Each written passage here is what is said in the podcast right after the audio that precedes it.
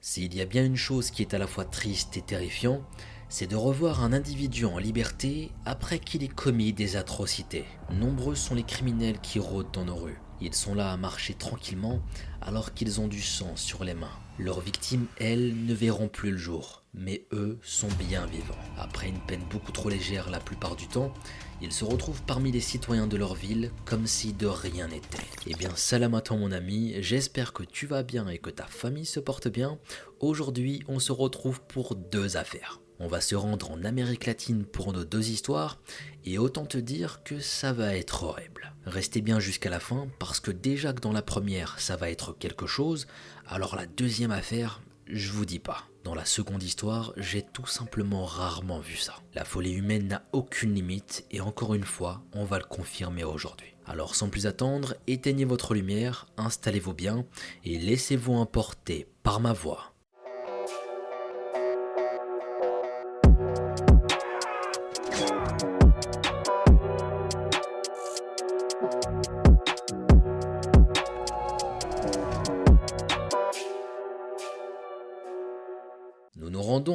Latine pour notre vidéo. Pour notre première affaire, nous allons voyager entre la Colombie et le Chili. Je vais vous présenter Juliana Andrea Aguirre Acevedo. Mais oui, faites toujours plus loin avec les noms. Il est immense. Bref, Juliana Andrea Aguirre Acevedo. Déjà que j'ai un accent espagnol euh, hein, faites encore plus long, ouais. ouais. Juliana est née en 1995 au sein d'une importante famille. Elle est la plus jeune d'une fratrie de 9 enfants, 5 filles et 4 garçons, dont Martha, Patricia et Mauricio. Ses parents se sont séparés après plusieurs années de relation. Sa mère reste au foyer et le père semble avoir disparu de la vie de ses enfants suite à la séparation. La famille réside en Andalousie, dans la vallée d'El Coca en Colombie. Au moment de notre récit, Juliana vit avec sa mère et une de ses sœurs. Elle travaille dur et elle obtient son diplôme de fin de lycée, ce qui sera l'équivalent d'un baccalauréat en 2014. Elle souhaite entreprendre des études à l'université, mais la famille Aguirre Acevedo est modeste. La jeune femme peut cependant bénéficier d'un système mis en place par le pays, le Sénat, qui est un programme de formation pour les futurs travailleurs. Les bénéficiaires de ce programme sont plus à même de trouver une profession d'importance à l'essor économique du pays, par exemple. Juliana va débuter une formation de comptable sans la mener à son terme. Je suppose qu'ici elle était orientée vers cette voie, mais qu'elle n'était pas forcément motivée pour celle-là. Elle avait sûrement des rêves et des projets, mais vous savez, des fois, quand tu prends certains choix au collège ou à l'université, bah, c'est pas forcément ce que tu voulais faire de base. Disons qu'on l'a peut-être poussée dans cette voie et qu'elle n'était pas très motivée pour faire ça. Et cette situation, ça me rappelle des souvenirs. Je pense qu'on a tous vécu un truc à peu près similaire. Enfin, pour beaucoup en tout cas. Ouais. Ouais, la conseillère d'orientation au lycée. Je peux vous dire qu'elle m'aimait pas beaucoup. Je sais pas pourquoi. Je voulais être architecte, je me retrouve youtubeur. Et bah, et bah voilà quoi. D'ailleurs, dites-moi en commentaire si vous avez eu des mauvaises expériences avec votre conseillère d'orientation plus jeune. J'ai envie de savoir, je suis un petit curieux.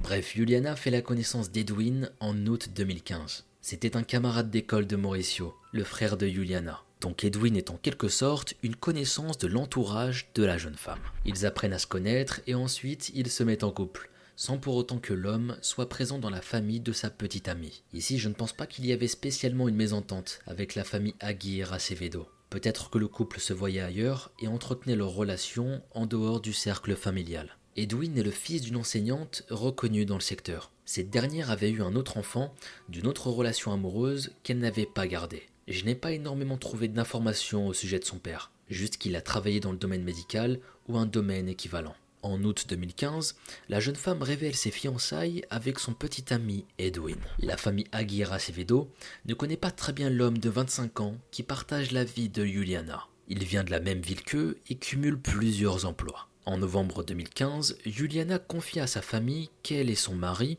ont pour projet d'aller au Chili. Ils avaient tous les deux besoin de quitter leur quotidien, et pour eux, ils auraient une vie meilleure là-bas. Edwin connaît des personnes qui se sont installées dans le pays, ce qui faciliterait leur installation. Les proches de Juliana ont à peine le temps de se faire à l'idée que le couple a déjà pris des billets d'avion pour Santiago. Juliana et Edwin s'envolent peu de temps après, direction la capitale chiléenne. Une fois arrivés, l'adaptation dans le pays est difficile, et en particulier pour Juliana. La jeune femme n'a jamais quitté sa famille auparavant, encore moins pour vivre dans un autre pays que le sien. Elle maintient le contact avec sa famille et en particulier avec sa mère qui rencontrait de graves soucis de santé. Juliana trouve finalement un emploi de serveuse, ce qui permet de stabiliser sa situation. Le couple emménage au départ dans un appartement de San Pablo, avant de trouver un autre logement dans la rue Huerfanos au sein de la capitale chilienne. Les connaissances d'Edwin à Santiago ont permis au couple de rejoindre la ville et de s'établir. Le couple semble mener une vie plutôt confortable, maintenant qu'ils ont tous les deux un travail et un appartement en ville. Juliana et Edwin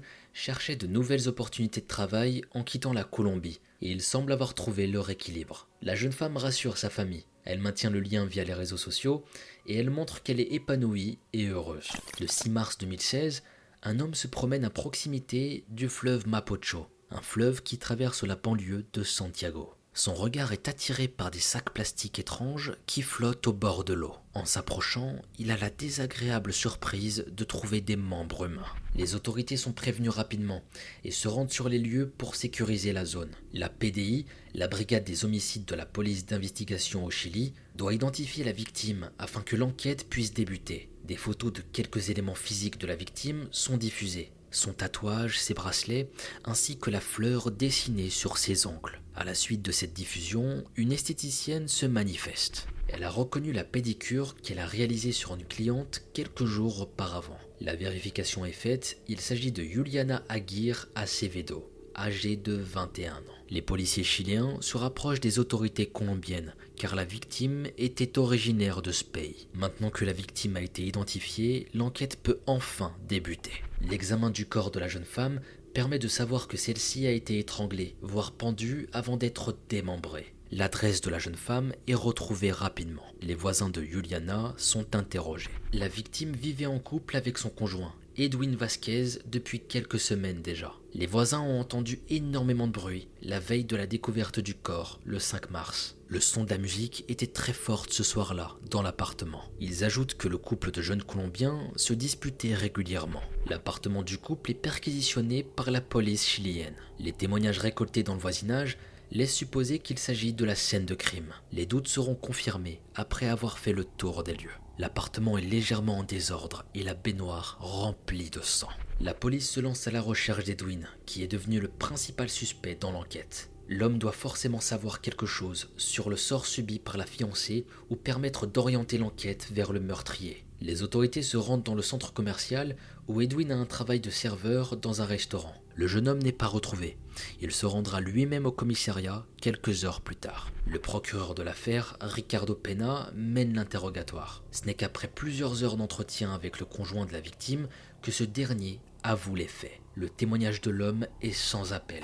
Il apprend à l'enquêteur qu'une dispute a éclaté au sein du couple. Une altercation bien plus intense que d'habitude sur fond de jalousie. Edwin n'a pas supporté cette situation et il a étranglé sa compagne à l'aide d'une sorte de lien d'un câble ou d'une corde. Les avis divergent entre les articles de presse. Quand il a vu que Juliana était morte, il l'a déplacée jusqu'à la salle de bain. Ensuite, il va la démembrer dans la baignoire. Edwin va placer alors les parties du corps démembré de sa victime dans des sacs plastiques de supermarché suite à son acte. Il a dû faire deux trajets pour se débarrasser des restes de Juliana au niveau du fleuve Mapocho en espérant peut-être les faire disparaître. Mais les morceaux de corps sont découverts quelques heures plus tard. Le procureur Ricardo Pena fait les macabres déclarations à la presse. Une amie de Juliana apprend la triste nouvelle par les réseaux sociaux. Elle tombe sur les photos du corps de la jeune femme. Elle voit le tatouage Juan David sur le poignet d'une personne. Quand elle voit ça, elle n'a aucun doute. Ce sont bien les photos de Juliana. La jeune femme l'avait fait en hommage à son neveu, décédé prématurément à l'âge de deux mois. Elle le considérait comme son propre enfant. L'ami de Juliana se trouve dans une triste position, celle de devoir l'annoncer aux proches. La famille Aguirre Acevedo est dévastée en apprenant la disparition de Juliana. La nouvelle de la mort de la jeune femme n'est pas tout de suite faite à sa mère. Cette dernière a des soucis de santé depuis plusieurs années, situation que je vous ai brièvement exposée un peu plus tôt. La mère de la victime sort tout juste d'un coma suite à une thrombose ayant manqué de la tuer. Pauvres femmes, et même pauvres familles. Ils ont dû retenir leur souffle pendant cet épisode avec la mère de famille. Ils ont dû avoir peur de perdre cette femme, et c'est là que tout d'un coup, ils apprennent le meurtre de la petite dernière. Déjà qu'il y avait des problèmes, là c'était beaucoup trop. Si tu peux t'attendre à perdre un proche à cause d'une grave maladie, et encore la souffrance est bien présente, Tu ne t'attends pas à une annonce pareille. Le choc est juste horrible. Je me rends compte d'ailleurs que ce n'est pas la première fois que les autorités ne préviennent pas de même la famille de la victime. Je ne sais pas exactement combien de temps s'est écoulé entre la diffusion des photos du corps de Juliana, la découverte de son identité et la découverte des photos par son ami sur les réseaux sociaux. Même si le crime a eu lieu au Chili, à l'ère des réseaux sociaux, il est désormais plus simple de contacter l'entourage de la victime, même à plusieurs milliers de kilomètres. Avec l'arrestation d'Edwin, de nombreuses choses sont révélées. La confirmation est faite concernant les violences que Juliana a pu subir dans son couple depuis plusieurs années. La jeune femme s'était confiée à un ami concernant sa situation, sans forcément mettre au courant sa famille. Edwin se montrait plutôt contrôlant envers elle et il était relativement jaloux. Il y a également cette histoire de démembrement qui trouble les autorités. Le père d'Edwin aurait apparemment travaillé dans une morgue en tout cas en contact de corps de personnes décédées, ce qui pourrait expliquer le fait qu'il ait découpé le corps de sa conjointe aussi facilement. Même si ce n'est pas tout à fait un argument, ici je n'ai pas l'impression qu'Edwin ait hésité sur ce qu'il devait faire suite au meurtre de sa fiancée. La dispute a eu lieu le soir, le corps de Juliana a été retrouvé le lendemain. S'il ne savait pas tout à fait quoi faire au départ, il ne lui a fallu quelques heures pour se décider. Luz Osorio, la femme de Mauricio Aguirre Acevedo, se confie sur la situation de Juliana et sur l'annonce de son décès. Entre la santé fragile de la mère de Juliana et le décès de la jeune femme, la famille est dévastée. Elle indique avoir eu connaissance de ce que vivait Juliana dans son couple. La jeune femme était résignée à son sort et demeurait sous silence. La famille suspectait quelques agissements d'Edwin, sans que Juliana s'en plaigne ou semble chercher de l'aide auprès de ses proches. Martha Aguirre, une des sœurs de Juliana, s'exprime au sujet de sa sœur. La dernière fois que je lui ai parlé, c'était fin janvier. Elle nous disait qu'elle était très heureuse, car elle et Edwin avaient trouvé un emploi dans un restaurant situé dans un centre commercial de Santiago du Chili. Patricia, une autre sœur de la victime, assure que Juliana parlait assez régulièrement à sa famille par le biais de messages sur WhatsApp. Elle n'avait pas une mauvaise image d'Edwin, qui semblait aimable et aimait sa sœur. Elle savait qu'il y avait parfois des disputes, mais le couple parvenait à se réconcilier en privé. Une grande marche est organisée dans la ville où réside la famille de Juliana.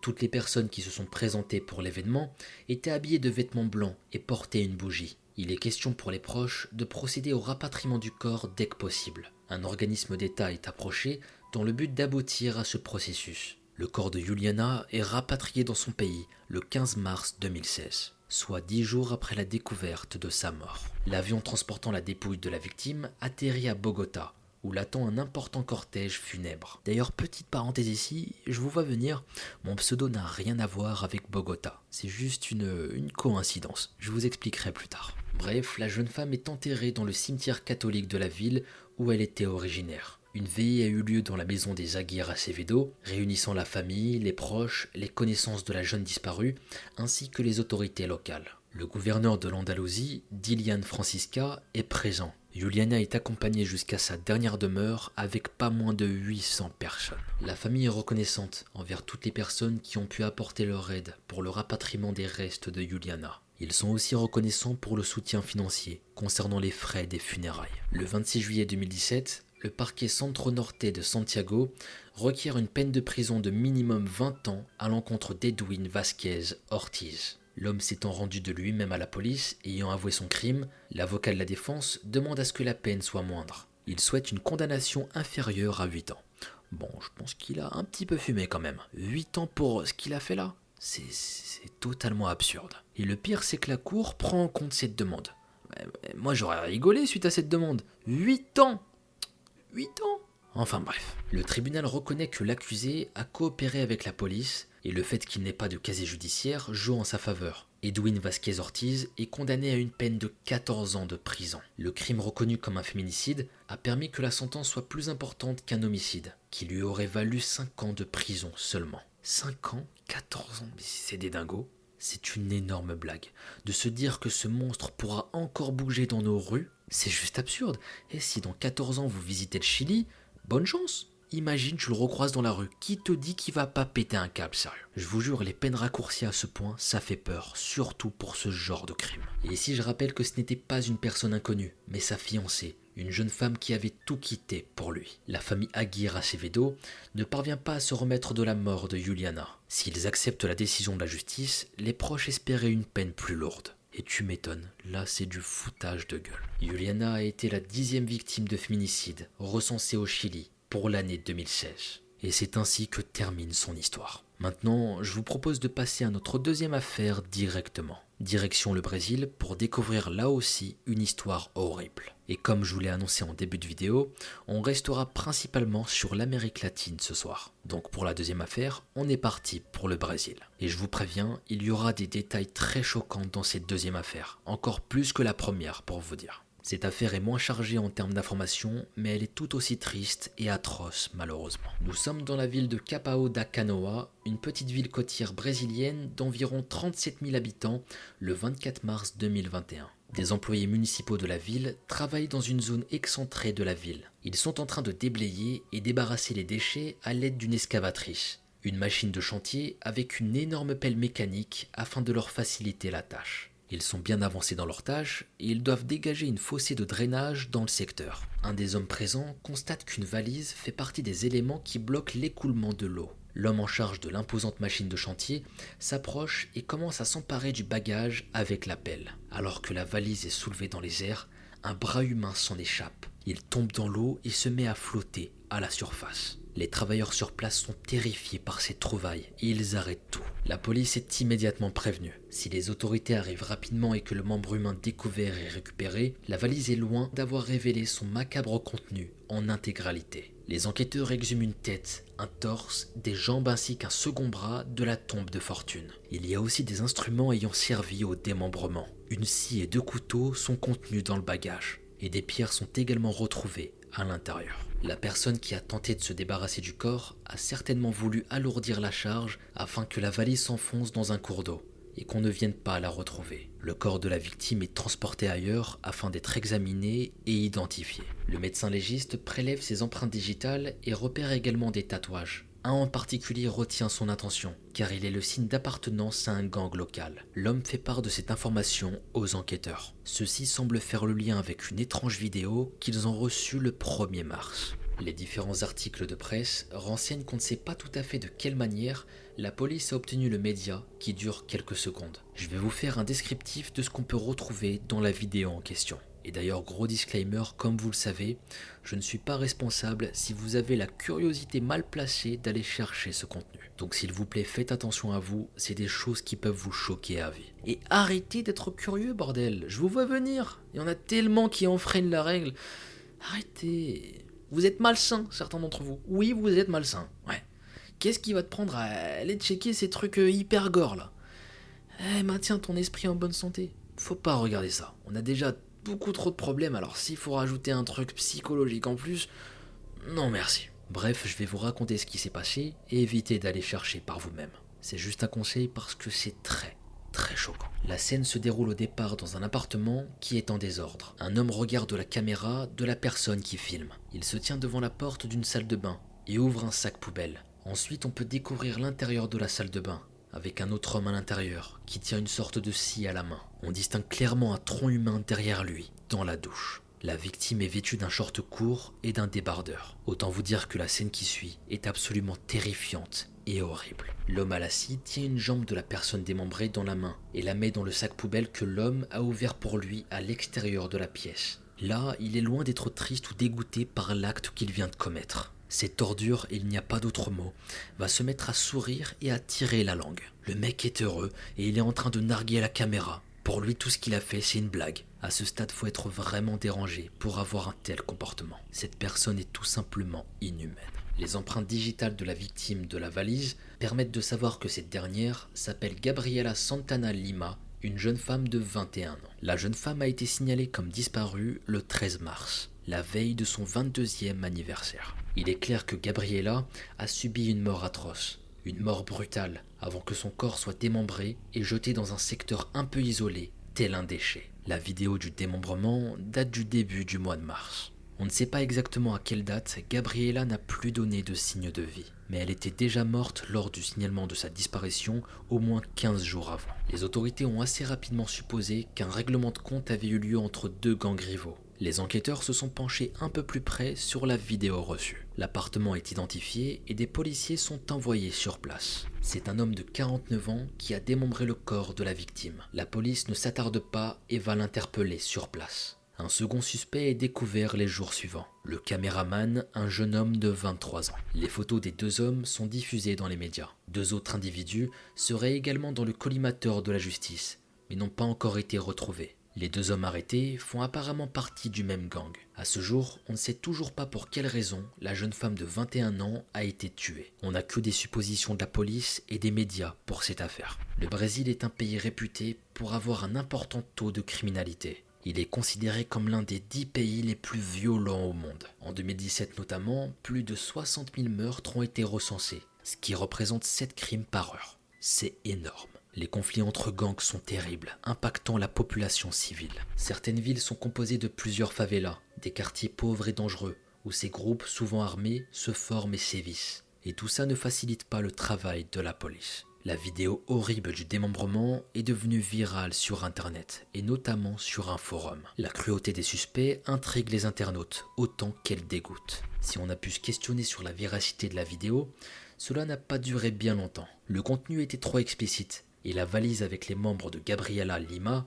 ne peut qu'appuyer ce fait. On peut se demander ce que les principaux suspects ont fait du corps de leur victime pendant tout ce temps. D'après ce que j'ai compris, en tout cas c'est l'interprétation que j'en fais, la valise retrouvée par les employés municipaux ne se trouvait pas là depuis très longtemps. Ils ont pu tomber dessus sans réelles complications d'ailleurs. Si les meurtriers pensaient se débarrasser aussi facilement de leur victime, il n'aura fallu que trois semaines, voire un mois, après le décès pour que son corps soit retrouvé. Je me dis que le corps se serait décomposé après trois semaines cachées dans le fossé de drainage. On parle de membres humains et non d'ossements. Ici, nous ne connaissons pas les noms des personnes impliquées dans le meurtre de Gabriela, que ce soit les suspects arrêtés et les autres individus recherchés par la police. Nous ne savons pas qui a porté le coup fatal, mais ce qui est certain, c'est que la jeune femme a connu une fin d'une brutalité sans nom. Malheureusement, je n'ai pas pu trouver de détails concernant le procès à venir. C'est beaucoup trop flou pour le moment, on n'a aucune information. Les articles de presse sur Internet relatant les faits sont principalement sortis en avril 2021,